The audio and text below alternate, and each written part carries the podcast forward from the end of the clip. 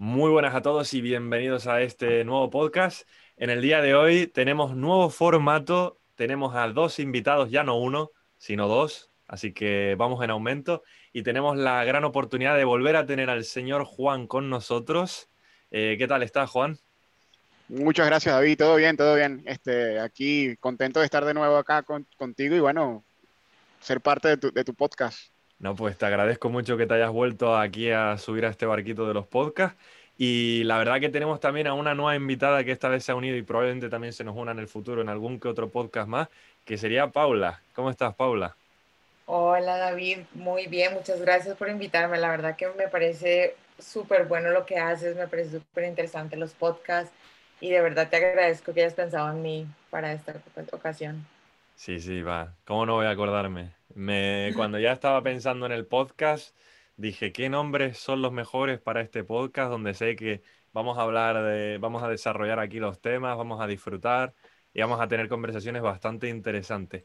Para los que se han unido, pues el podcast de hoy va a tratar sobre el tema de la migración, de cambiar de país, los efectos que impactan en las personas cuando tienen que abandonar todo para, este, para un cambio pues radical en lo que sería aspectos como culturales, económicos, dejar a la familia eh, atrás también y este tipo de cositas, ¿no? Pero antes vamos a hacer, para los que no os conozcan bien a Pablo y Juan, pues una breve introducción, si os parece, sobre cada uno de vosotros. Entonces, como empezamos por Juan, vamos a empezar ahora por Paula y así vamos como variando para marear un poco al espectador.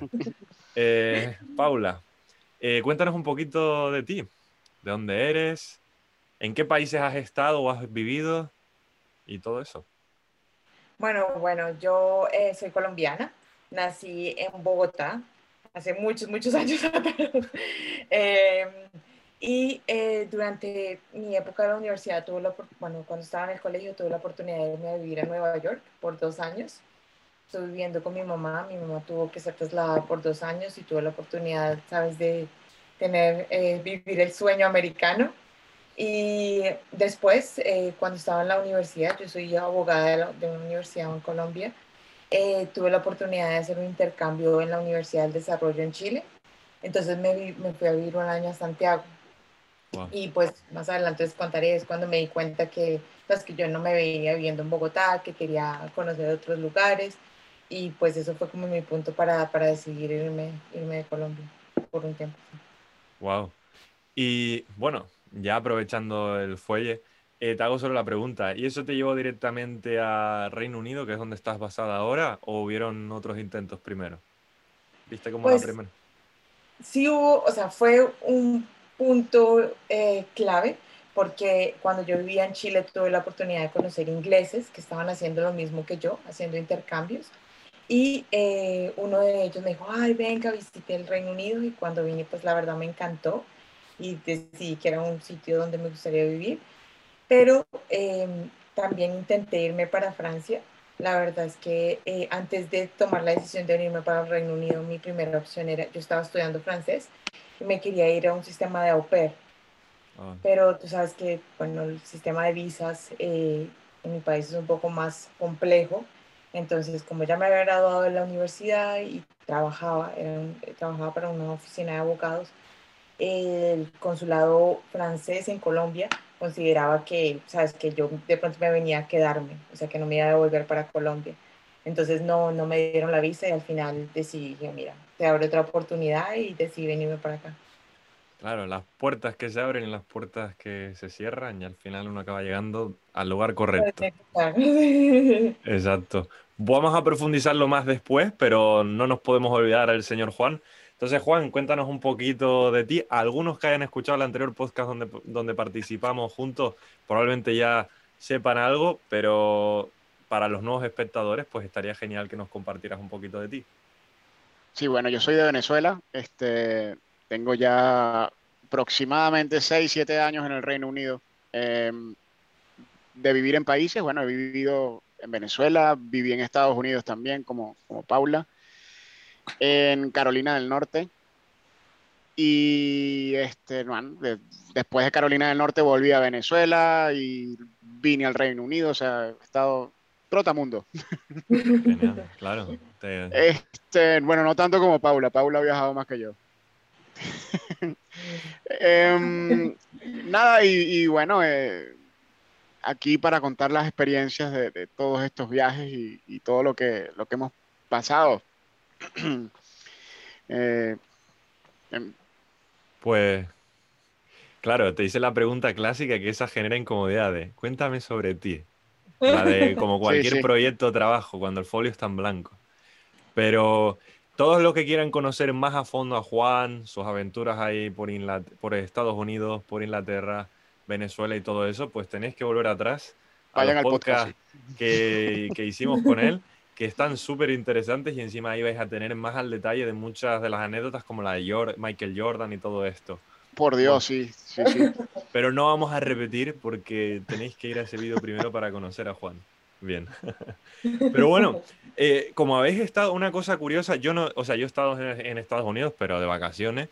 Eh, entonces, los dos tenéis en común, por ejemplo, de tú, en este caso, Paula de Colombia, tú, Juan de Venezuela, habéis estado los dos en Estados Unidos, también en diferentes partes. Si os parece, mi primera pregunta va en relación a qué impacto cultural tuvisteis a la hora de cambiaros de lo que es a, Estados Unidos. Eh, si quieres, puedes empezar en este caso tú, Juan. Bueno, este, el impacto e, e, es difícil, es difícil dejar todo lo que tú tienes en tu país y, ir a un sitio desconocido que no sabes cómo te va a ir, empezar desde cero. en este caso yo iba a, estudiar en el high school, en el bachillerato, Em, y nada, eh, fue llegar al, o sea, yo llegué un, por darte un ejemplo, un lunes a Estados Unidos y ya el martes, miércoles estaba yendo a clase. Eh, no tenía nada de inglés, eh, era básicamente aprenderlo desde cero. Y fue un impacto grande porque son culturas diferentes. Este, uno viene acostumbrado a estar con tus amigos en Venezuela, de salir, de, de nada, ese calor de, familia que tienes allá y llegas a Estados Unidos y estás ahí como que, uff, estoy solo aquí. Eh, bueno, yo estaba con mi papá, pero este, no es lo mismo, no es lo mismo. O sea, estás, estás, con tu papá, bien, vives en la misma casa, pero este, te falta, no sé, ese calor de, de tener tus amigos cerca, de tener a tu mamá, de tener a tus hermanos. Y este, nada, este, es difícil, es difícil. Eh, yo duré como un año más que todo adaptándome al idioma, a la gente, a la cultura, hasta que nada, llega un momento que tú dices, mira, tengo que, o sea, tengo que adaptarme porque si no, ¿qué, va a pasar? O sea, y no te queda de otra, tienes que adaptarte y seguir adelante. O sea, es así. Y respecto a ti, Paula, por ejemplo, cuando estuviste en Nueva York, ¿tú crees que te hubieses acostumbrado a ese ritmo de vida estando allá y al tipo de cultura y todo? yo creo que hay varias cosas ahí que hay que resaltar. O sea, primero que todo, yo creo que en países como los de nosotros, Estados Unidos, eh, se, o sea, es, tiene, los nuestros países tienen mucha influencia americana. O sea, eh, por lo menos en Colombia, no sé muy bien cómo sea en Venezuela, pero en Colombia se compra la ropa de las marcas que hay en Estados Unidos, eh, la comida, muchos restaurantes tienen, digamos, en esa época. Yo creo que ahorita ya se ha abierto mucho a, otras, si me entiendes, por ejemplo, en Colombia hay muchos eh, restaurantes de, de, muchísimos lugares del mundo, hay ¿sabes? se ven muchos Irish pub, cosas diferentes, pero en esa época, en la época en que yo viajé a Estados Unidos, pienso que el centro, y como yo creo que todavía ¿sabes? La gente no viajaba tanto, no había tantas migraciones. El centro para países como el nuestro era Estados Unidos, entonces todo el mundo migraba hacia allá. O sea, la gente, yo creo que era muy poca la gente que se, se lanzaba a decir, a decir, bueno, vamos para Europa porque Estados Unidos era más cerca. Mm, en esa época creo que había más posibilidades de que te dieran las visas. La gente iba, se quedaba, había miles, miles de formas. Entonces, digamos que por ese lado, digamos, había un poco más de cercanía o sea, tú sabías más o menos lo que era, o sea, no era como, o sea, para, en mi caso, digamos, no era como ir a un país completamente desconocido, porque, sabes, todas las películas llegan de influencia, son de Estados Unidos, todas las cosas, mm. eh, pero sí es un cambio, sí es un cambio, digamos que cuando yo fui, yo era una niña todavía, eh, el inglés me, me, fue un choque para mí, porque obviamente yo venía en Colombia, eh, yo creo que ahora, ahora es impresionante, tú ves los niños la mayoría, todos los niños hablan inglés, los colegios te dan inglés por todas las clases, ¿sabes? Mientras que en esa época no lo hacían, en esa época era como que te daban la clase de inglés y ya estaba, entonces tú te ibas para allá, no sabías hablar inglés y obviamente yo también llegué a una escuela. Eh, la diferencia también que allá tú estudias en escuelas públicas, hay gente de todos lados y es tanta la migración que hay que tú tienes, por ejemplo, son seis, seis clases del mismo curso y el primer curso es curso para gente que habla español. O sea, tú no llegas y te lanzas allá a estudiar de una vez con gente que solo habla inglés, sino son otros niños que vienen de México, de Argentina, de otros países latinoamericanos y que están allá. Entonces, digamos que eso ayuda un poco con el, y, ¿sabes? Mm, o sea, por ejemplo, mi profesor era puertorriqueño, entonces, digamos que eso te ayuda un poco a irte eh, metiendo en la onda. Eh, digamos que eh, Estados Unidos siempre en Colombia se ha visto como un sitio bastante, ¿sí me entiendes? Como que todo el mundo quiere ir, que todo el mundo quiere visitar. Entonces, entonces... Em, es justamente, es justamente lo que te iba a decir, Paula, que, que este, uno en ese momento dice, wow, me voy a Estados Unidos, voy a vivir en Estados Unidos. Y, y es como que lo más cool, como, como dicen allá. Este, no, vamos a vivir en Estados Unidos y tal, pero cuando llegas allá la realidad es otra. Este, eh, te, tienes ese choque de, de, que no es lo que tú esperas, de que obviamente sí, estás en Estados Unidos y tal, pero este, no es todo tan sencillo como, como, como lo pintan o como te lo contaron. Eh, y, nada, es, cuestión de adaptarse pues, y de, y de seguir adelante. Sí, tiene sus dificultades, o sea, es chévere, si me entiendes, o sea, obviamente yo te diría mentiras, te digo que no fue una época muy interesante para mí, es totalmente diferente. Eh, tú solo ve a un supermercado, encuentras 800 mil cosas de 800 mil marcas, de 800 mil sabores, de 800, es impresionante, o sea, ya es, si me entiendes, un lujo ir al supermercado ya con solo eso tú encuentras un choque, la gente, eh, hay mucho migrante, ¿sabes? Tú, encuentras migrantes por todo lado, entonces, ¿sabes? Es, es diferente, es, es, es, una cultura completamente diferente, mientras que en Colombia tú tiendes a ver gente, pues, pues no ves tanto inmigrante, no ves tanta esa situación. Es, es difícil para mucha gente, yo creo que obviamente hay mucha gente que se va a estudiar, eh, se va muy bien, ¿sabes? Se va por un tiempo, regresa. Hay otra gente que tiene que ir como que decir, bueno, me voy a, a probar fortuna. Entonces, ¿sabes? Hay, casos, hay casos diferentes, pero yo creo que sencillo tampoco es, ¿sabes? Claro. Y, y por ejemplo, ¿qué opináis de, por eh, obviamente, Nueva York es una ciudad ya cosmopolita, de que tiene personas de todo el mundo, también depende de qué parte quizás de Estados Unidos visite. Quizás eh, sé que también Texas tiene muchas personas, por ejemplo, de México también pero probablemente hay zonas, seguro, de Estados Unidos donde predomina más lo que son los americanos y no tanto, o sea, los estadounidenses, y quizás no tanto personas de, de, por ejemplo, Sudamérica, Centroamérica o incluso de cualquier parte de Europa o algún otro continente. Pero la, la pregunta que, me, que tengo yo, que yo he visto mucho quizás reflejada tanto en España como en Europa, ¿qué opináis eh, cuando uno abandona su país, incluye a los españoles, eh, uno tiende a eh, hacer piña con los suyos o gente que sea de los suyos. Primero, si no es con los de tu mismo país, ya la amplías un poco y la haces con los hispanohablantes. ¿No, ¿No creéis que eso también, aparte de que hace que la experiencia se vuelve muy, o sea, genial, conoces a otras personas, pero por otro lado, eh, ¿cómo opináis lo que es el salto para tener grupos de amistades que quizá que sean solo más nativos de esa zona, de Estados Unidos? Porque algo que he visto yo al menos, no sé si en América en vuestra experiencia ha sido igual, es que solían estar como estos grupos más separados, al menos en, Inglaterra, de que quizá el inglés está por un lado y luego por otro lado están quizá lo que son latinos, ya sean españoles, italianos o latinoamericanos. Entonces, ¿qué opináis sobre este tema? Cuando uno se va otro país, intentamos todos involucrarnos en la cultura, acabamos cansándonos muchas veces y nos quedamos con los nuestros. ¿Consideráis que es fácil involucraros directamente en la cultura de ellos, porque claro, son diferentes a nosotros que quizás somos más calientes en las reacciones, eh, vivimos las cosas de otra forma a nivel emocional y quizá ellos puede a nuestra cultura parecer como más frío. Pero ¿cómo, cómo llevasteis ese cambio? ¿Intentasteis generar conexión con ellos, ya sea en Estados Unidos, en Inglaterra, donde estáis ahora?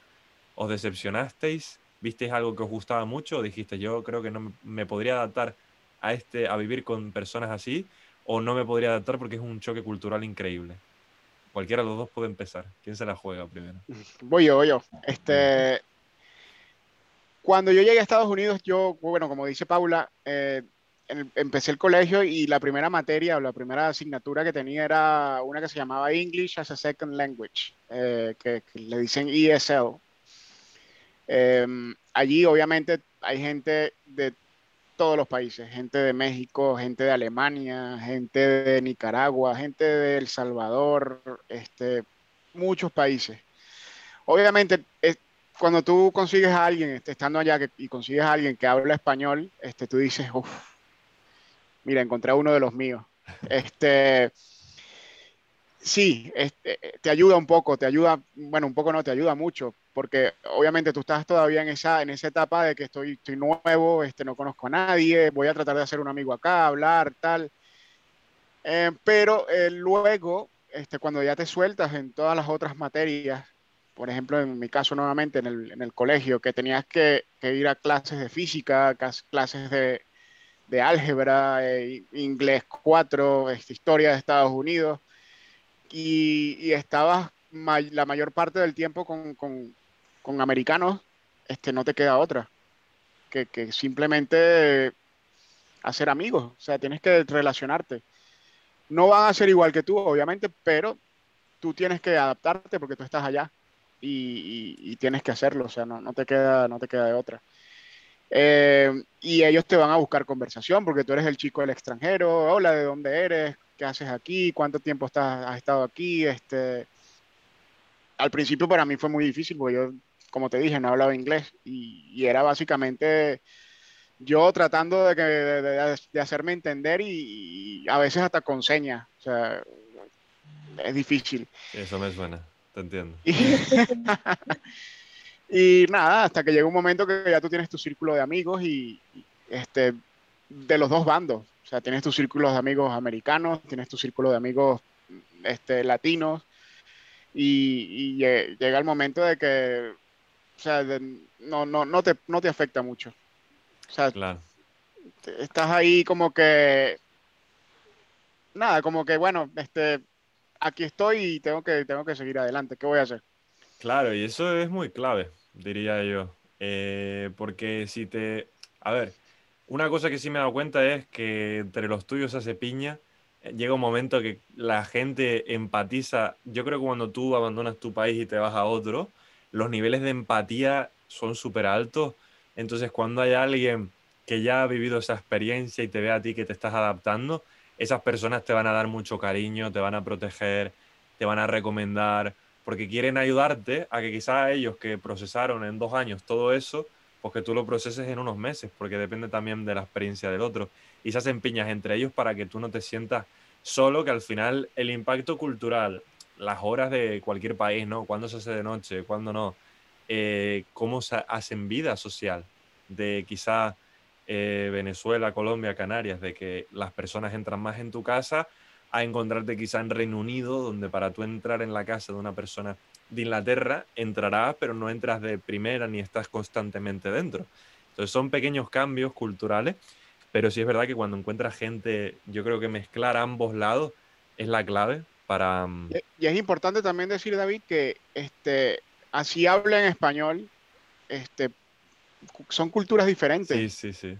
Son culturas diferentes porque eh, gente de Centroamérica no es igual que, que, la gente de Sudamérica. O sea, son cosas, son culturas completamente diferentes y, y siempre vas a tener ese, como que vas a estar ahí como que, mira, este, ¿cómo, cómo hablo aquí o qué digo aquí?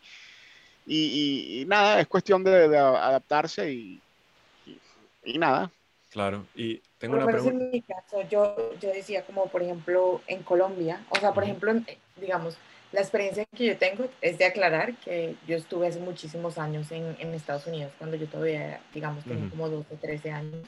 Em, pero yo, pero sí veo, o puede mucha gente discrepar posiblemente o no, pero yo vi una diferencia grande y es que, por ejemplo, en Nueva York, no sé, bueno, yo creo que en Carolina del Norte hay más concentración de americanos que lo que puede haber en una ciudad como Nueva York o Miami, ¿sabes? O sea que yo creo que la población, eh, la mayoría de la población es, ¿sabes? es de otros lados, no es realmente americana. Entonces, eso también creo que tiene una influencia, ¿sí me entiendes? O sea, en Nueva York, tú, o sea, en Nueva York conoces gente de todas las partes del mundo. Ahí, si me entiendes, hay el barrio chino, hay tanta gente eh, de descendencia india, si me entiendes, tantas, tantas culturas diferentes, pero yo creo que lo que menos se ven son americanos. Y, eh, por ejemplo, a mí me parece muy interesante y me gusta mucho ahora, por ejemplo, que he visto, no sé si ustedes conocen a América Ferreira, que es una actriz que, si no estoy mal, es de ascendencia eh, puertorriqueña. Y también, por ejemplo, John Leguizamo, que también es, él es de ascendencia colombiana. O sea, son actores en Hollywood que, son, que vienen de una raíz latina y tratan de empujar un montón la unión entre los latinos en Estados Unidos.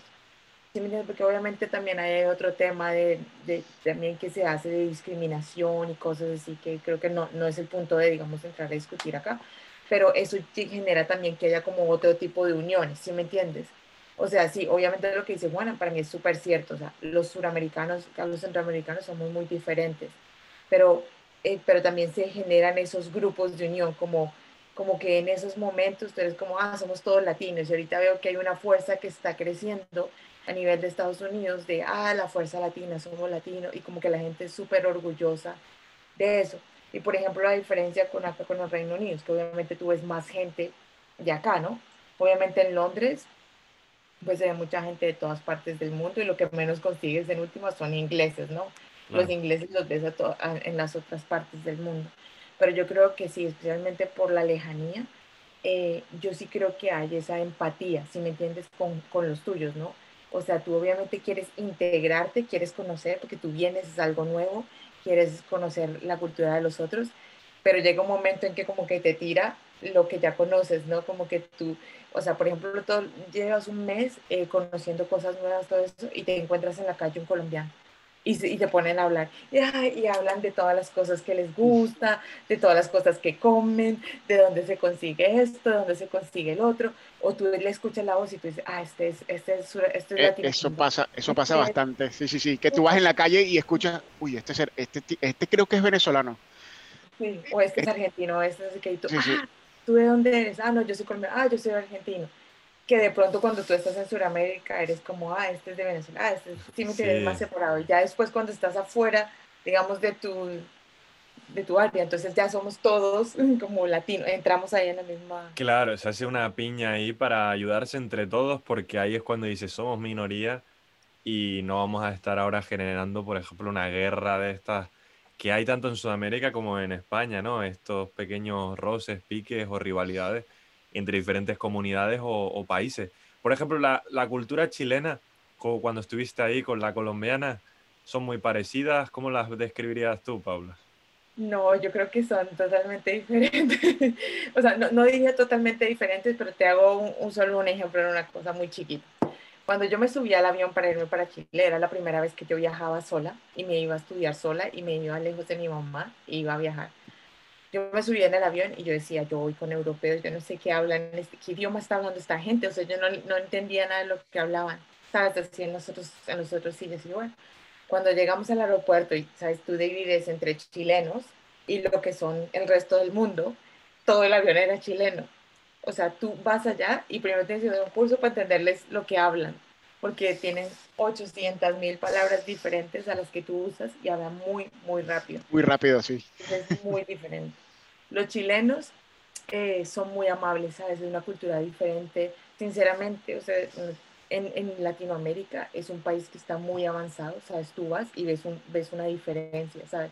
Tú dices, o sea, es casi como ir a un país europeo es un país que económicamente está obviamente más estable, que política, bueno, políticamente ya, eso es otra historia, pero digamos es un país que, que lleva, digamos, está un poco más adelante, no diría adelante, pero sí está, estable eh, más que los otros países de Sudamérica.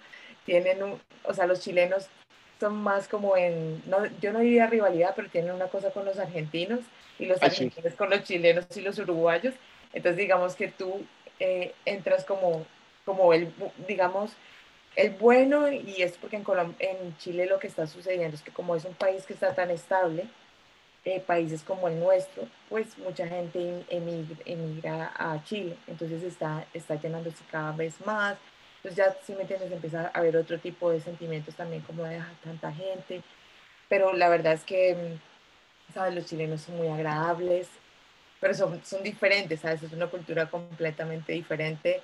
Em, son muy europeos, para que veas tú, o sea, tengo entendido que en Argentina, Chile, Uruguay predomina mucho este, lo que es Europa, ¿no? Este, Italia, España, eh, Portugal. Solo, los rasgos, solo le miras tú los rasgos. O sea, mira, nosotros tenemos rasgos muy indígenas, ¿sabes? O sea, nosotros tenemos rasgos muy fuertes, eh, los rasgos muy esto, y tú vas al sur de, de, de América, o sea, a Chile y Argentina, ves las chicas rubias, ves las chicas con, con, muy delicadas, con caras muy... Obviamente también hay una mezcla, ¿no? Porque nosotros somos, una, una somos mezclas, ¿no? Pero se ve mucho, mucho, mucho, eh, como Juan, eh, descendiente de, de, italiano, más que todo italiano en esa parte. Y los nombres, los apellidos, ya cuando vas preguntando son muy son italianos, no te no, no, te, no, te, voy a decir mi segundo apellido, don David, porque Mi segundo apellido creo que eh, a veces yo ni, ni yo lo puedo decir. ¿Sí o qué? ¿Cuál es? ¿Cuál es? No deje la intriga, don Juan. Nadie le va a buscar. Buca, Fusca. Buca, Buca Fusca. Juan Carlos Ayala Bucafusca. Que a veces cuando yo estaba en el colegio, que estaban pasando la lista, que Juan Carlos Ayala, y yo ya, ya, ya, déjalo ahí. Ya, ya, ya. Presente, aquí estoy. Solo hay un Juan Carlos, deje de detalles, por favor, señor. ¿Cómo dijiste? ¿Buca? Buca Fusca. Buca Fusca. De origen siciliano. Pues mira, Buca Fusca con el. Mamma mía. Tiene que mover la manita, tiene que mover la mano así. Lo que pasa es que los que nos escuchen desde Spotify no van a poder ver el movimiento, pero por eso intentaba que el acento hiciera algo. Pues es una pasada, en verdad. A ver, hay una realidad de que cada cada década, cada vez se está viendo más, como comentó Paula, eh, Paula en los Estados Unidos, cada vez se está viendo más cómo la mezcla entre todas, está viendo una mezcla cultural de locos, cómo diferentes países están empezando a juntar y estás empezando a ver el, el resultado. Si miras un montón de artistas, por ejemplo en Estados Unidos, la corriente latinoamericana y, o hispano, hispanohablante, está siendo cada vez más grande, hasta el punto de que ahora cuando escuchas la música, yo creo que todas estas cosas, los cambios culturales se ven mucho reflejados también en la música. Y cuando ya te encuentras canciones súper famosas con el mismo número de visitas que una inglesa, donde mezclan artistas ingleses con español, o mismo ya es el mismo artista que habla español e inglés, quien, eh, quien entra ya en ese tipo de temas. Entonces, claramente sí es verdad que la globalización se está viendo más de cómo los países, por X motivos, pues cada vez se están eh, unificando más. Pero hablando, haciendo la comparación, ¿no? Para ampliar el abanico también con, que lo hemos hecho un poco ya de Reino Unido, Estados Unidos y cada uno de nuestros eh, países, por ejemplo, ¿ha habido algún momento en alguno de los países donde hayáis estado que quizá hayáis, hayáis sentido rechazo? Pero me explico, no es rechazo porque alguien te haya empujado, o sido quizá discriminatorio contigo, o sea, que te haya discriminado, perdón. Pero ha sido más quizá de que por culturalmente como somos, sientes que no encajas del todo. ¿Os ha pasado en algún momento? Quizá más, como la primera etapa vuestra en Estados Unidos fue más como estudiante, la segunda en Reino Unido ha sido más en edad adulta. Entonces yo creo que se ve bastante diferente también cuando uno va, yo creo como más adolescente se acaba adaptando más y cuando ya eres mayor pues son más bruscos los, los cambios. A mí, a mí, me, a mí me ha pegado o me pegó más en Europa, para serte honesto. Este, pienso yo que es porque la cultura inglesa es un poco más fría. Eh, no sé, es un poco más, eh, eh, yo creo que es más difícil entrar. y, obviamente eso tú te das cuenta. En Estados Unidos, este, la incidencia latina es grande, con decirte que hay canales de televisión en español, este, hay emisoras de radio en español, llamas a un sitio y te dicen las opciones, marque uno para inglés, marque dos para español, o sea, allá no es tan, no es tan difícil, pero aquí este, entrar fue más a mí, a, lo personal, me pareció un poco más difícil, por, por, no sé, debe ser por lo frío que es la cultura o la gente aquí. Sí, es diferente. Yo me acuerdo de, tengo amigos ingleses y al principio yo me había puesto como el objetivo de intentar, pero el primer punto es bajo, en la mayor parte de los casos, algunos lo habrán experimentado, otros no, pero yo considero que el, dominio de la lengua pues va a ser de vital importancia para poder abrirte con las personas, pero de la misma forma que quizás alguien entra en tu país hablando otro idioma, pues a no ser que tú tengas ese corazón o esas ganas de que te encanta enseñar el idioma a alguien y aprender, también es, eh, yo entiendo el lado de ellos de, en mi caso cuando llegué, de poner todo ese esfuerzo constante en intentar entenderme. Y al final tú imagínate que tú quieres ir un día a tomarte un café relajado y el otro chico está ahí titubeando, moviendo la boca, que no sabe cómo, y tú dices, ¿qué me estará contando? Y pone en Estados Unidos En Estados Unidos eh, eh, está ese mix de, de, la gente que a veces el americano trata de, de hablar contigo, de relacionarse contigo. Y incluso si no hablas tú inglés, en el poco español que tiene el americano, trata de, hablarlo contigo. Ah, y, pues y, este, eso, claro, eso, eso te hace sentir como un poco más este, metido en la cultura, en la, en la gente, en la sociedad. Aquí no es así, aquí yo no sentí eso. Aquí, este, o sea, era tú búscate la vida y, ve cómo, cómo, resuelves, pues. Sí, yo quizá con los amigos o conocidos que los que he hablado, ellos me dicen mucho que a veces ellos esperan que como son quizá ingleses o hablan inglés, que todo el mundo hable el mismo idioma que ellos. Entonces, al encontrarse, muchos de ellos, yo me yo no sé si a ustedes os ha pasado, pero no es lo mismo para mí hablar con un inglés que, que no ha tenido mucho contacto. Yo me doy cuenta cuando no ha tenido mucho contacto con extranjeros y cuando no, en el momento en el que tú hablas y expones quizá tu acento. Hay algunos que no entienden el acento porque no están acostumbrados, incluso de pequeñas comunidades de Inglaterra que nunca han ido ellos, no, no saben entenderlo, no pueden entenderlo, pero luego hay otros que quizás los más jóvenes eh, les hablas y al momento entienden todas las palabras. Entonces, como que si a ti a cada rato ves la cara de que no te están entendiendo, eso también a ti como persona que está aprendiendo te, te echa atrás y te como que te desmotiva. Y luego yo diría que a medida que tú cruzas Latinoamérica, te diría como Centroamérica, vas bajando, luego pasas hacia España y empiezas a subir por Europa, yo creo que el tema social, también el clima creo que afecta mucho, se va como reduciendo. Por ejemplo, yo tengo amigos de Latinoamérica y cuando quedabas con ellos era prepárate, llévate un cojín porque quizás es todo el día desde mañana a noche y quizás te quedas a dormir en esa casa.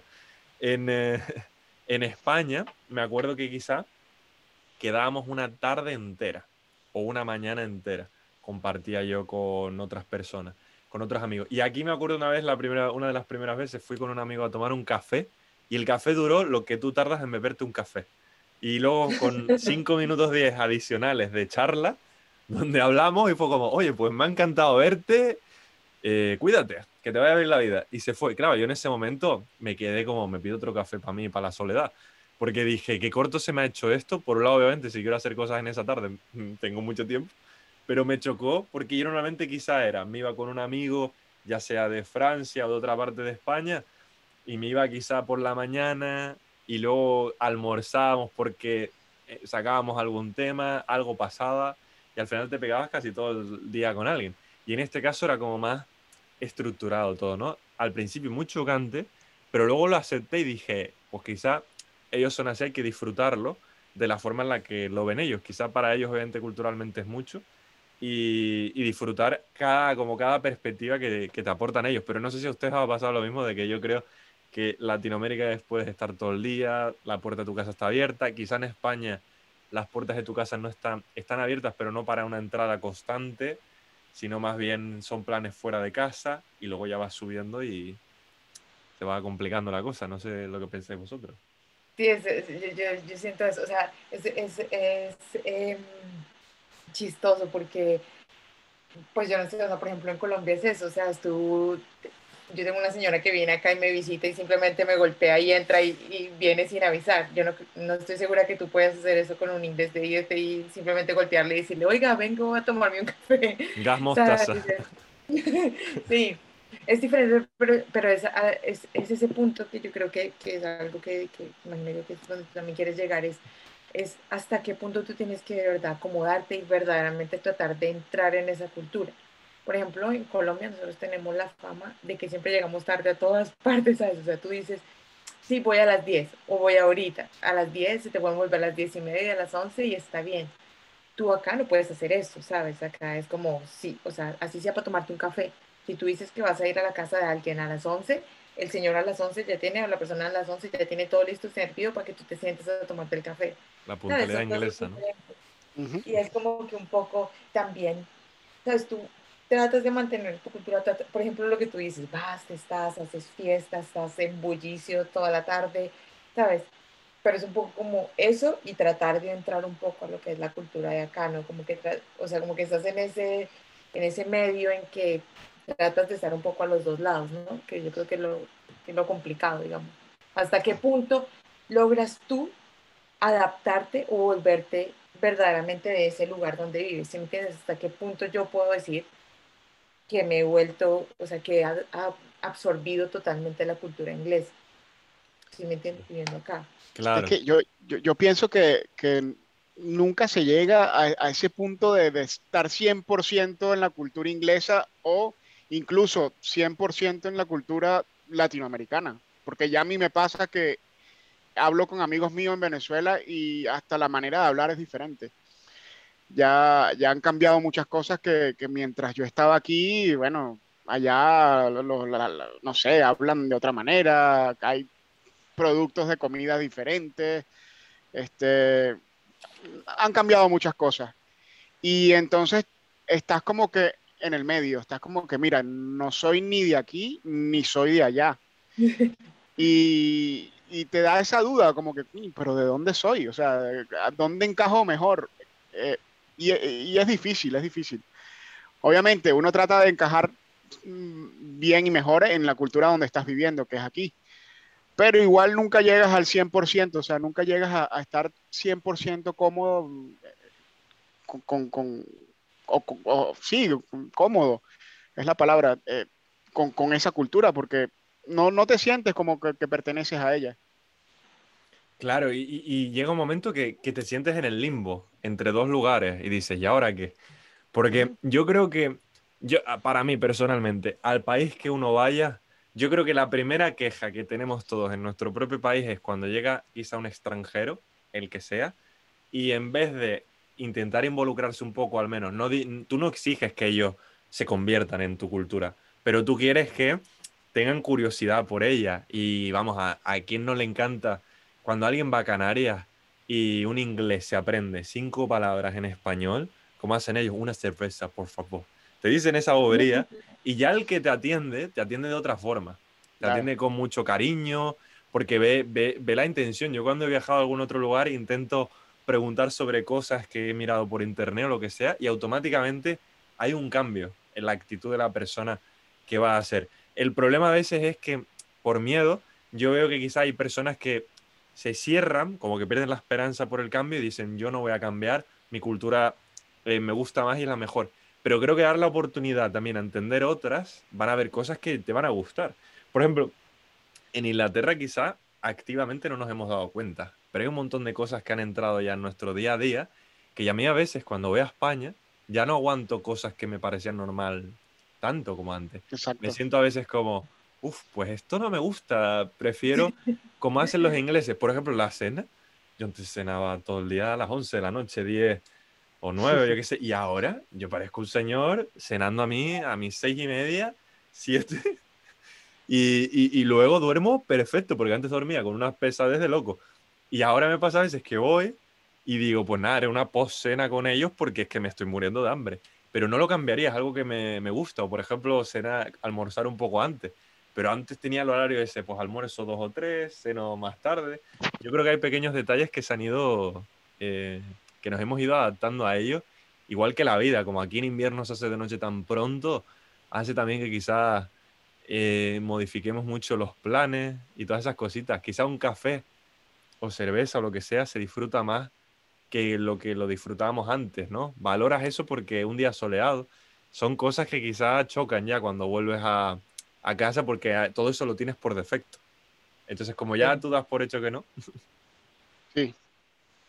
Ibas a decir algo, Juan, y te interrumpí. No, no, creo. no, no. Ah. Simplemente que, que sí, que estoy de acuerdo contigo, que, que, eh, es como que como que cuando ya estás aquí te acostumbras a cosas de aquí que ves las cosas de tu país y tú dices, no, esto no me, no me parece, no me cuadra.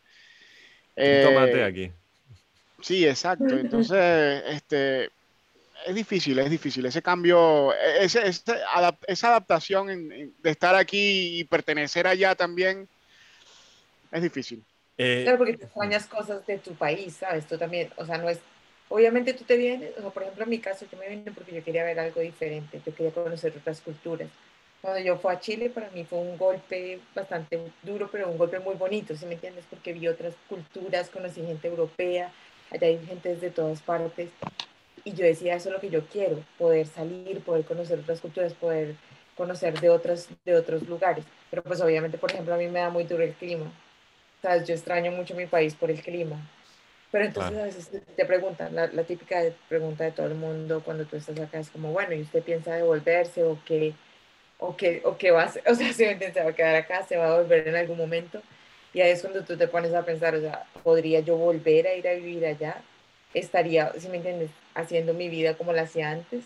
Y ahí es cuando tú empiezas a dudar, bueno, ya no me gusta Sí, esto, no me parece esto, ya mm, Yo, yo en lo personal, yo no me veo viviendo en Venezuela nuevamente. No, no, no, no creo que podría. O sea, hay tantas cosas que, que mm, no están bien allá. Por ejemplo, yo salir con el móvil en la calle, eh, así, a, a- a la luz del día, te lo roban.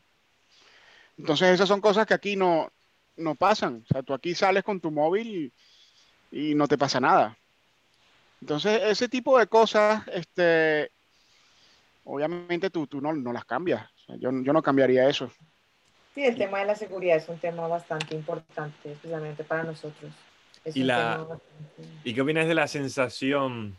Porque a mí me pasa. em, tú, tú vuelves eh, a tu país de origen, a tu ciudad de origen, y a veces tienes la sensación de que nada ha cambiado, pero todo ha cambiado. Eh, te vienen sensaciones de que tú sigues siendo aquella persona con esa edad y todo que se fue un día. Ves que muchas cosas siguen igual o que los negocios empiezan a cambiar de lugar y ves cómo la vida está pasando a la vez que tú estás pasando la tuya en otro lugar. Y a mí al menos eso me, me sorprende mucho también ese aspecto de ir y me, imagino como volviendo, pero luego obviamente piensas mucho también cosas como lo de las condiciones laborales, eh, cómo me sentiría ahí, haría lo mismo, no lo haría. Es un análisis, la verdad, que delicado, pero, pero a mí me pasa mucho que a veces vuelvo y parece como que el tiempo no ha pasado y quizá han pasado ya esos cinco años. Y digo, uff, el tiempo está volando y tu, tu país o, o tu ciudad está, parece que sigue igual, pero luego te llegan los amigos o quien sea y te empiezan a explicar las novedades y te vuela como la, como la cabeza. Pero luego sientes eso, que no encajas a veces ninguno de los dos y dices, pues ¿dónde me tengo que ir para encajar en ambos mundos? Porque en Inglaterra pasa eso, de que encajo en un montón de cosas ahora, pero hay otras que aún no consigues, a pesar de que lo has intentado, de encajar del todo, sentirte tan identificado. Y luego hay otras que de tu país de origen también se han quedado como descolgadas. Es como... Sí, es que- eh, eh, como que estás en el medio. Estás ahí. Yo leí un artículo sobre eso que hablaban de mm, la depresión como post-retorno a tu hogar. Que decían que el que había ido a otro país, que había vivido ahí, si luego un día decidía volver a su país de origen, necesitaba como un año o dos para adaptarse nuevamente. Porque tienes que volver. eso. ¿Sí? ¿Y cómo fue eso, eso Pablo? No, pues, eh, discúlpame, te- ¿quieres No, terminar lo que No, no, no. Si yo aquí, si es por mí, tú sabes, yo me pego aquí hablando siete horas y a no ser que me echen de, de la, de Zoom. No, la verdad es que a mí me pasó eso cuando yo fui a vivir a Chile. Yo me fui por un año y tenía una cláusula de la universidad, o sea, la universidad me dio una beca para ir a estudiar a Chile, pero con el compromiso de que yo tenía que regresar a Colombia, graduarme y todo, pues que no me podía quedar a vivir en Chile. Eh, y cuando regresé era como que todo el mundo había evolucionado menos yo, ¿sabes? Todo el mundo había seguido con sus vidas. Yo pues estaba, yo me fui cuando faltaban como año y medio para graduarme, cuando llegué ya la mayoría de mis compañeros se habían graduado, ya todos estaban con trabajo y yo decía, qué fuerte, o sea, yo me, o sea, fue un año tan maravilloso, con tantas experiencias, pero tú llegas y es como si tuviera, o sea, hubieras quedado en el mismo lugar donde te fuiste, como si no hubieras hecho nada, como si hubieras perdido tu tiempo, ¿sabes? Es como, como que nada ha cambiado para ti tú sigues en el mismo sitio. Y la verdad que fue muy duro, o sea, fue tan duro que mira dónde estoy, ¿sabes? Porque ya yo no me hallaba, ya yo decía, no, yo no quiero esto, o sea, o sea yo, yo, yo, iba, o sea, yo cuando regresé volví a trabajar donde trabajaba antes, eh, trabajaba en una oficina de abogados, estaba, tenía mi trabajo normal, terminé mi universidad, pero yo decía, ya no me hallo así, necesito salir, necesito conocer otras culturas, necesito ver otras cosas, ¿sabes? Y ya, ya dije, ya no me hallo acá, ya, o sea, quiero otra cosa diferente porque en últimas tú piensas qué es lo que tú buscas, o sea, tú creces, tú dices, bueno, ya hago mi universidad, me gradúo, me voy a estudiar un tiempo afuera, regreso y empiezo a trabajar. Y sabes, ya como que tú estás muy perfilado. Es una decisión difícil porque es como tú ya tienes tu vida organizada y dices, no, pero, pero es que no me hallo, ¿sabes? No me hallo acá, tengo que hacer otra cosa, tengo que viajar. Sí, incluso tus amistades, ¿no? Los amigos se casan, tienen, hacen familia y, y claro, tú vuelves y tú, ¿qué ha pasado aquí? Y claro, tú sientes ese sentimiento de que todo era como antes, pero ellos han tenido que seguir haciendo su vida igual que tú le hiciste cuando te fuiste, ¿no? Pero la percepción es que, claro, uno espera que puedes volver a hacer las mismas cosas. Yo volví en plan, perdón un momento, Juan, solo digo, yo volví y me acuerdo de ir a Tenerife de vacaciones y querer hacer 40.000 planes, pero luego decía, en muchos de los casos, eh, decía, wow, eh, las cosas han cambiado mucho, han nuevos amigos en el grupo, la gente hace otras cosas, quizá el grupo ya no eres, está, eh, tienes el rol, por decirlo así, en el que tenías antes, porque la gente se tiene que adaptar a lo nuevo, a lo que viene. A mí me pasó que cuando fui a Venezuela hace como 3, 4 años, que, estaba buscando, bueno, lo, que pasa es, lo que pasa es que la situación de Venezuela es un poco peculiar por, por, todo lo que está pasando allá. es muy diferente. Y te digo que todos mis amigos están fuera de Venezuela. O sea, todos mis amigos están fuera de Venezuela. Tú, tú entras a mi Facebook y ves, uno está en Argentina, otro está en Ecuador, otro está en Colombia, eh, España, Inglaterra. Entonces, cuando yo fui hace cuatro años, ya mi círculo de amigos, ya todos se habían ido. Y, eh, obviamente, ellos se van es por una razón. El país había cambiado de tal manera que, pero cambiado para peor. Y, y, con más razón dije, mira, yo no puedo estar aquí. O sea, no, no. Y bueno, así, así esa es la historia de, de, de, muchos venezolanos. Creo que en los últimos años han, han salido más de 5 o 6 millones de personas de Venezuela. Qué locura. Y obviamente esa gente cuando regresa a Venezuela no va a encontrar el mismo país ni, la misma, ni las mismas cosas. Claro, y es un cambio, pues, también es brusco, duro, ¿no? Porque yo creo que también es uno de los motivos de esto. O sea, estamos hablando de la parte positiva, cosas que te chocan y todo, ¿no? Pero la realidad es, ¿quién deja su país porque quiere? Obviamente lo dejas en algún momento, lo puedes llegar a dejar por motivos, eh, por ejemplo, como Pablo cuando fue a Chile, de ganar una experiencia adicional, o tú, Juan, porque tú fuiste a Estados Unidos y luego volviste a Venezuela. Entonces, vas como una especie de Erasmus, ¿no? A estudiar algo, a aprender algo, y eso anima un montón y hay que hacerlo. Pero claro, si luego quizá en otro momento ya sientes que no encajas o que necesitas irte o que necesitas un cambio radical en tu vida, pues de alguna forma hay una presión detrás que te lleva también a eso. Muchas personas, en el caso de Venezuela, les ha tocado eh, elegir este cambio no de forma, o sea, salir de su zona de confort, no porque ellos decidieron salir, sino que fueron... Porque tenían que hacerlo. Claro, porque no te quedaba otra. Y tú lo haces por quién? Por familia por ti, por todo, ¿no? Y también son cambios que, que cuesta adaptarse. Y luego son las edades también. Yo he visto edades mayores donde tú dices, wow, vas a empezar a hacer vida quizá aquí con 60, 70 años, que aún eres joven, pero eh, me refiero, vas a hacer ese cambio radical de, por ejemplo, en Inglaterra, que yo lo he visto mucho quizá de gente latinoamericana que se traen a, a su madre, a sus padres, y ellos se tienen que adaptar a una cultura no solo nueva, sino el clima. que nosotros ya al clima nos hemos acostumbrado un poco. Que a mí hoy me dio un poco el sol 10 minutos y ya estaba mareado. Eh, ya no aguanto el sol como antes en Canarias. pero, pero es eso, como que es un cambio, es un cambio que quizá la gente, algunos lo entienden y otros no entienden tanto, pero renunciar a tu cultura, a las cosas que te gustan, a las amistades, a la familia. En Sudamérica, Centroamérica, o sea, Latinoamérica yo lo he visto más, ¿no? Cuando es quizá que estás en Europa y tu familia está allá, ya no estamos hablando de un vuelo de dos horas, estamos hablando de un vuelo internacional de siete horas, de que quizás no es que veas a tu familia cada dos veces al año, sino quizá una vez cada tres años.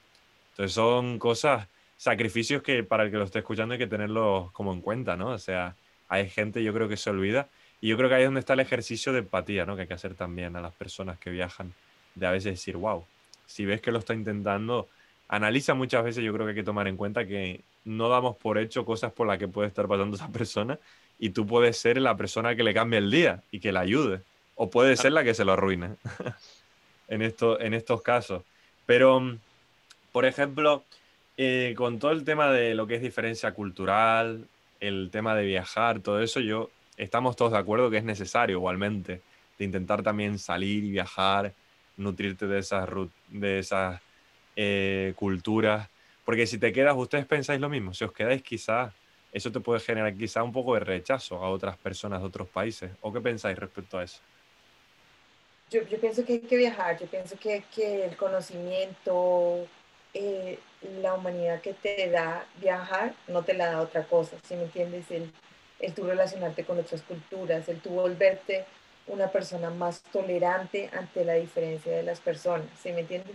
Yo creo que en este momento el mundo está con todas las situaciones que estamos pasando, con todas las situaciones que se están pasando alrededor del mundo, lo que se busca es que se quiten las fronteras, ¿sí me entiendes? Que haya hay un paso libre de la gente, que la gente pueda viajar, que la gente se pueda mezclar.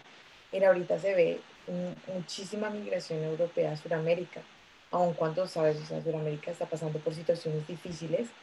Eh, yo recuerdo cuando estuve en Bolivia, veía un montón de, eh, ni siquiera en La Paz, en una ciudad más pequeña de La Paz, em, veía un montón de, un montón de alemanes en Colombia, tú vas a Santa Marta y está repleto de, de alemanes, Chile está repleto de españoles, ¿sí me entiendes? O sea, es esa necesidad de conocer algo diferente, esa necesidad de ver algo diferente, como para nosotros venir a Europa es como, es algo diferente, es conocer otras culturas, es ver otra cosa diferente. Yo creo que para ustedes como europeos ir a Sudamérica o ir a Centroamérica o ir a donde es diferente y eso es necesario. ¿sabes? Eso es lo que verdaderamente te, te enseña que, que, la vida también, que hay una vida fuera de, don, de tu círculo, que, que hay diferencias culturales, que hay, diferen, que hay que ser tolerante, sabes, que no, que hay que dejar esos, esos eh, como patronalismos o esos sentimientos que a veces tú te arraigas a tu tierra y lo demás es, si me entiendes, no es bueno.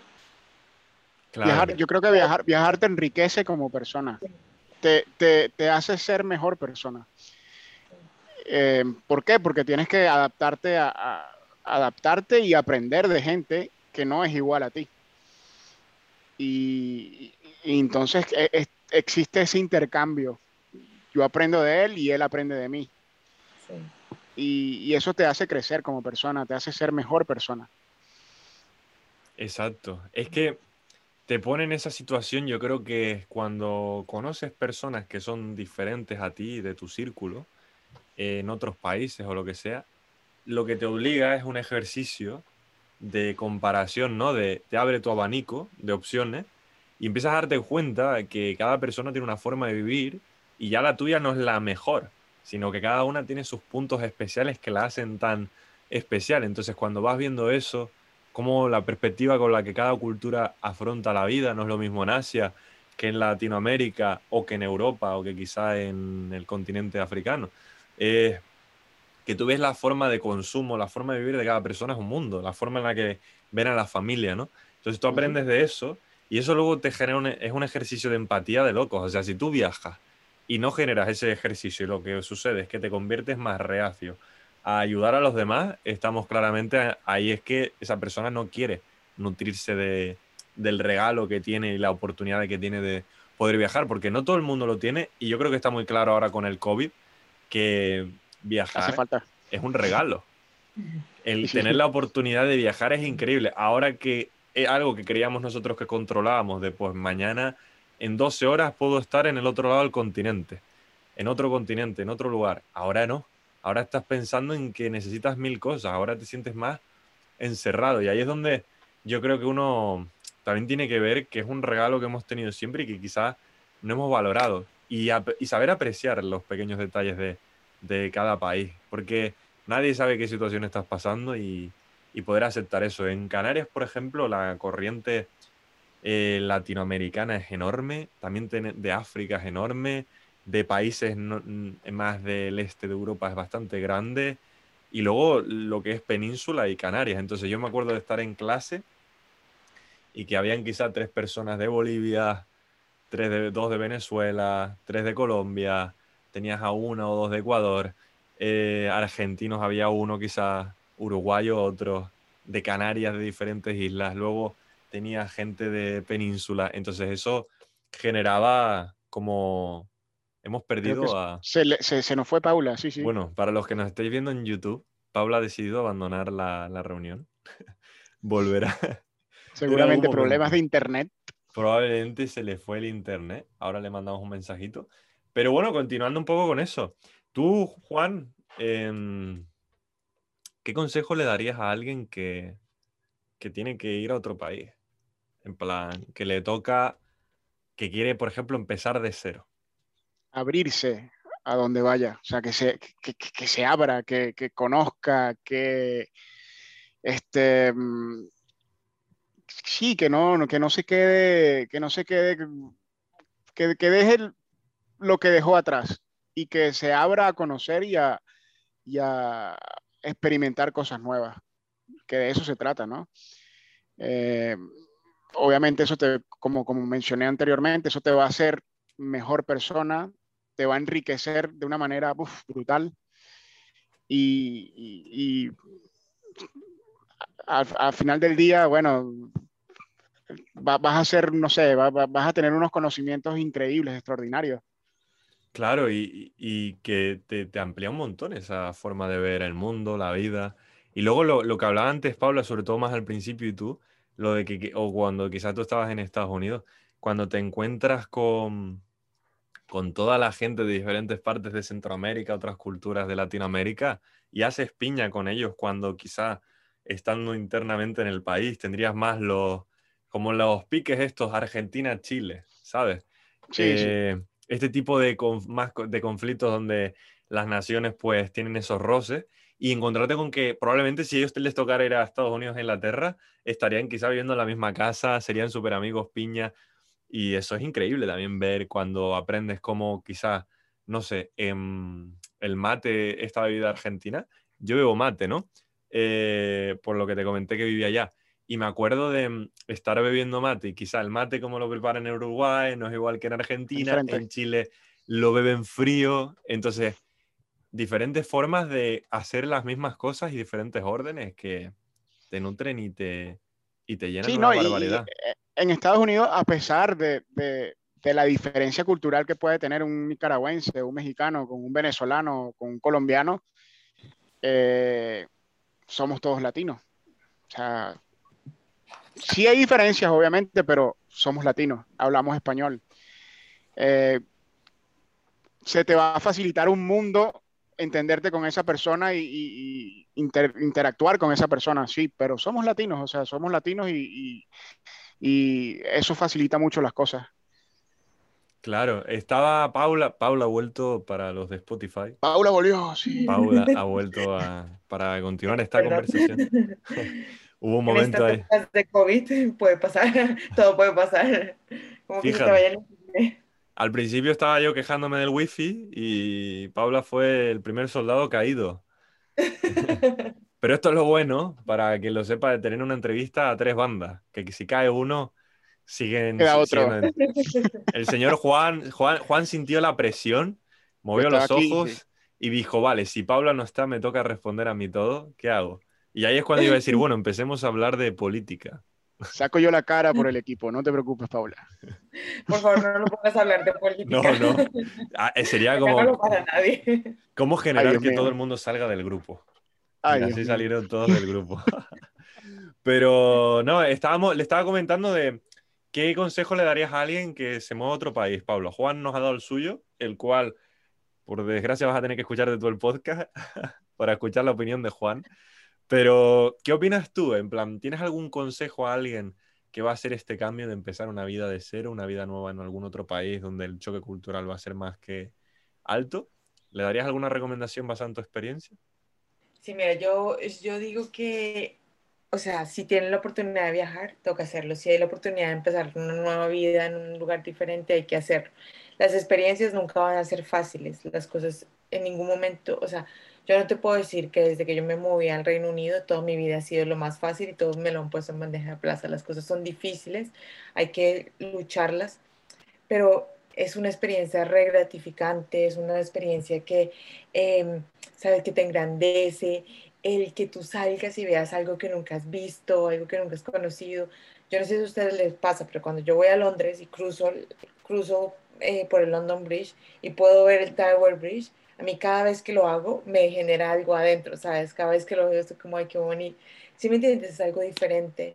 Mm, sí, habrá muchas diferencias eh, culturales, muchas veces tú te vas a sentir un poco como un outsider, muchas veces vas a decir como, ay, pero yo qué hago acá, ¿sabes? No, eh, no me entienden, esto no es lo mío, pero van a haber otras miles de veces que vas a decir, definitivamente lo mejor que puedo haber hecho es haber tomado el riesgo de haberme ido. Y valió la pena. Dices, valió la pena. Lo que era Entonces- necesario, como hubiese dicho Mar Anthony.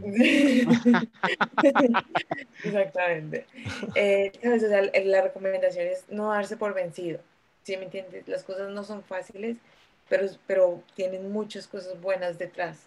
Tienen muchas cosas que, que vas a decir, "Oh, esto valió la, por esto valió la pena. ¿Sí me entiendes? Así después decidas devolverte, así después decidas irte a vivir a otro país.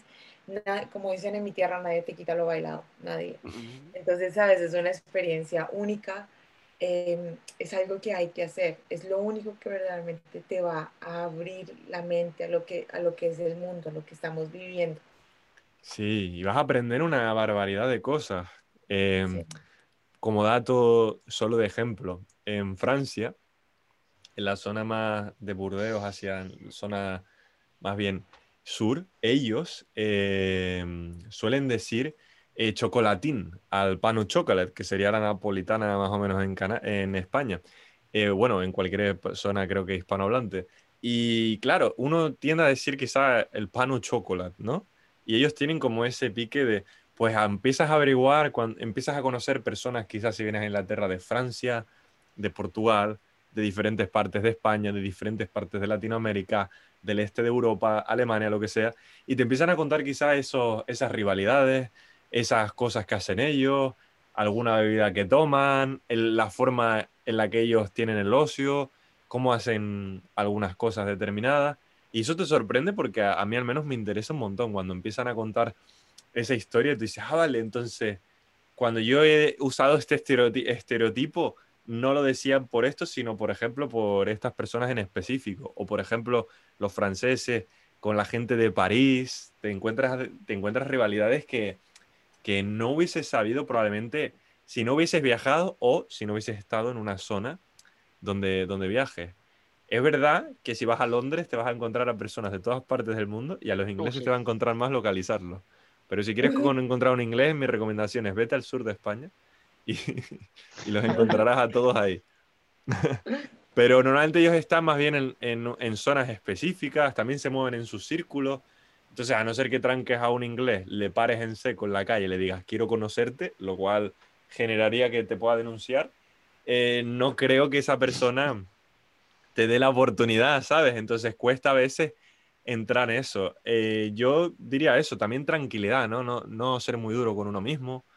Van a haber momentos donde vas a estar genial, sobre todo al principio vas a estar mal, eh, normalmente. ¿Por qué? Porque como seres humanos yo creo que eso nos pasa a todos. Cuando tenemos un momento delicado en nuestra vida, nos olvidamos, tenemos quizá cosas muy buenas detrás, pero las obviamos todas y solo como que subrayamos la- las malas.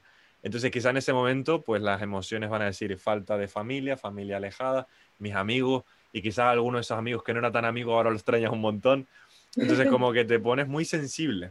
Y es normal al principio, pero yo creo que ganas una madurez y crecimiento increíble y luego vienen un montón, van a venir un montón, infinidad de cosas bonitas y de personas que te vas a encontrar en el camino. O sea, nosotros nos encontramos en el mismo equipo, ¿no? Eh, cogiendo llamadas ahí al principio y si cada uno hubiese decidido no viajar, pues no, no, no estuviésemos aquí, no estuviésemos aquí.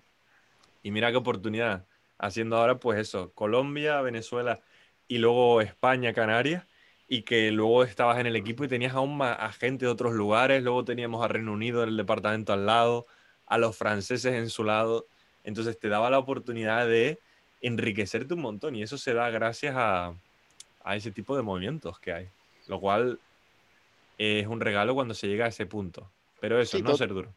Todo cambio, todo cambio es difícil y, y eso conlleva a pasar por momentos este, incómodos que, que, no van a ser de tu agrado, pero este, como tú dices, o sea, si sigues allí, eres constante y te abres y, y buscas ser parte de esta nueva cultura, de la cultura nueva donde tú estés, eh, van, a, van a venir cosas buenas y cosas positivas que te van a enriquecer como persona y, te van a, a dejar ser mejor persona en un futuro. Sí, inyección de empatía, vamos, 100%. Te inyecta empatía porque primero eres tú el que quiere la, necesita la empatía. Llegas y tú dices, por favor, que alguien me entienda, me dé un poco de mimo y me ayude. Y luego, cuando ya has pasado por ese proceso, cuando ves a otros, no sé si a ustedes os ha pasado, pero conocéis a alguien que acaba de empezar y os veis reflejados en ese momento cuando ustedes llegasteis y dices, voy a ayudarle yo en lo personal hago, yo en lo personal hago mucho eso. Siempre trato de, cuando hay alguien nuevo que me dice, mira, que acabo de llegar o que tal, trato de ayudarlo. Este, consejos, este, incluso si puedo ayudarle a buscar trabajo, lo, lo ayudo. Este, cómo abrirte una cuenta bancaria, te ayudo también. O sea, es, es, porque ya uno pasó por eso y sabe lo difícil que es que, que estás allí y no hay nadie que te tiende una mano que te ayude y, el poder tú hacerlo y, hacer que esa persona, como tú dijiste, tenga un mejor día o una mejor semana, o, e, eso vale, eso vale. Sí. Y es lo que nos queda y estamos perdiendo, que es la humanidad. Y se necesita cada vez más con las cosas que están pasando últimamente, que parece que predomina más ser una persona que solo quieres estar con tu círculo, con tu país o lo que sea y rechazar a, al resto de comunidades, cuando está más que claro que por lo que hemos visto estamos todos ya súper mezclados con diferentes culturas y yo creo que llegar a ese momento donde haya ese cambio, ese, se genere ese, esa clase, como que se incentive el odio es triste. Entonces hay que incentivar más el cuidar al resto y si la persona obviamente va con las intenciones de aprender, de ayudar y no de destruir, hay que ayudarla, no de no rematarla porque es frágil la persona que viene. Va a estar frágil porque está, son muchas cosas que asimilar. son demasiadas. Es una locura. Pues a lo tonto, a lo tonto, hemos estado aquí hablando yo creo que más de una hora probablemente. Yo tengo hasta hambre, estoy en mi hora de cena y todo. Eh, pero así es increíble poder compartir con vosotros dos, tanto con Juan como Paula. Así que a modo solo finalizando un poco, concluyendo, me gustaría pues si queréis compartir algo en específico, eh, también a veces eh, estoy empezando a hacer en los podcasts que podéis preguntar a alguno de los que están en el podcast algo, me lo podéis preguntar a mí. Ahora como somos tres, pues se lo puedes preguntar a Juan, Pablo o algo así. Alguna pregunta graciosa o no tan comprometedora, obviamente. O, eh, pues nada, si algún consejo que os venga aquí de la manga, que lo queráis sacar para quedar genial para alguien que, que os está escuchando, a veces, digo, yo, digo yo, a veces salirse de tu zona de confort no es malo, ¿eh? Salte de la zona de confort, inténtalo y vas a ver que, que te pueden venir cosas buenas. hay que este, dejar el miedo a un lado. Hay que dejar el miedo a un lado y hay que tirarse al agua. Exactamente. Sal de tu zona de confort, que a veces por miedo uno dice, no, no lo voy a hacer, no lo voy a hacer porque ¿cómo me irá? Me irá mal, me irá, no. si te llevaste un golpe, te lo llevaste, levántate y sigue, vamos. Y lo otro también, que es muy importante, es que el cambio está en uno. En este momento el mundo está pasando por cosas horribles, por cosas horribles, en la que nos estamos matando unos con otros, en la que la gente se odia por su color de piel, por su raza, por el país de donde es. Uno llega a un aeropuerto y lo rechazan por el pasaporte que tiene. Eso tiene que acabar. La gente tiene que empezar a concientizarse que nadie es mejor que otro, que nadie, o sea, que nadie tiene, todos tenemos la misma sangre, los mismos huesos y la gente tiene, o sea, el cambio está en uno, tiene que uno empezar a cambiar la mentalidad en lo que uno habla, en la manera en que uno se expresa a las otras personas, en la manera en que uno ve a las otras culturas. Y eso es súper importante. Yo, yo pienso que eso es vital. Tenemos que empezar desde nosotros mismos. Se han perdido, muchos, se han perdido muchos valores en el mundo y este, hasta como tú dices, hasta que, que no logremos esa unión, esa que nos integremos, que o sea, somos, somos, somos, tú eres una persona igual que yo y puedes que tú seas de Colombia, yo soy de Venezuela, pero este, somos iguales y este, tenemos que integrarnos y unirnos y, haciendo eso vamos a hacer del mundo un lugar mejor y las cosas serán mejores. Cada pequeña mm. acción cuenta y al final marcar la diferencia en este aspecto yo creo que es vital, eh, como comentó Pablo, en una sociedad donde cada vez se está viendo menos eso, se incentiva lo opuesto y es triste la verdad ver también eso, ¿no? Eh, que, que te miren diferente por ya sea la forma en la que pronuncias alguna palabra, el acento o cualquiera de estas cosas, ¿no? Es triste que eso te pueda incluso limitar algún puesto eh, de trabajo, ¿no? Cuando se está viendo que cada vez, eh, bueno, el mundo hace poco parecía que se estaba abriendo y ahora parece que se está cerrando, es como que va por ciclo, pero esperemos que la cosa vuelva, o sea, mejore en ese aspecto y, y que cada persona pueda empezar a poner ese granito de arena para ayudarlo. Y si alguien ha escuchado este podcast y está en la situación de que pueda ayudar a alguien, siempre es bueno intentar echar un cable a ese que lo puede necesitar, ya, porque luego lo que, todo lo que siembras al final lo vas a recoger para bien y lo puedes recoger ya no sea por algo material, sino porque la otra persona te va a mostrar su agradecimiento. Y a veces el agradecimiento con una sonrisa en la cara vale mil veces más que cualquier otra cosa. En una Haz el bien y te irá bien. ¿Qué forma de, es la mejor forma de concluir el podcast, yo creo. Pues, pues nada, ¿qué os puedo decir? Estoy súper contento que, que Juan te hayas animado a volver. Eres yo creo que el, primer invitado oficial que repite. Muchas gracias David por, por invitarme. bueno, cuando tú quieras, de verdad estamos aquí. O sea, cuando tú quieras invitarme, yo con todo gusto vengo y, hablamos un rato. Sí, no, está genial. No, no, vamos a hacerlo. Este, esta nueva temática me encanta. También de tener más personas que puedan pues aportar, comentarnos y todo eso. Y yo creo que eso va a marcar mucho. Y Paula, eh, bueno, muchas gracias por haber apuntado, haberte apuntado. Fue a escribirte y ya tenía tu sí. Y hay veces que es súper complejo conseguir a las personas para que se apunten. Pero yo te agradezco que desde el principio pues ya habías estado viendo un poco los podcasts y que, que, que hayas querido pues unirte a esto. Que la verdad que se agradece de verdad que lo que estás haciendo es súper chévere. O sea, de verdad que me quito el sombrero porque, sabes, en, el, en la posición que estás tú ahorita, todos los podcasts que has hecho no es sencillo, no es, no es fácil, no es como que tú te levantas un día y es así de sencillo.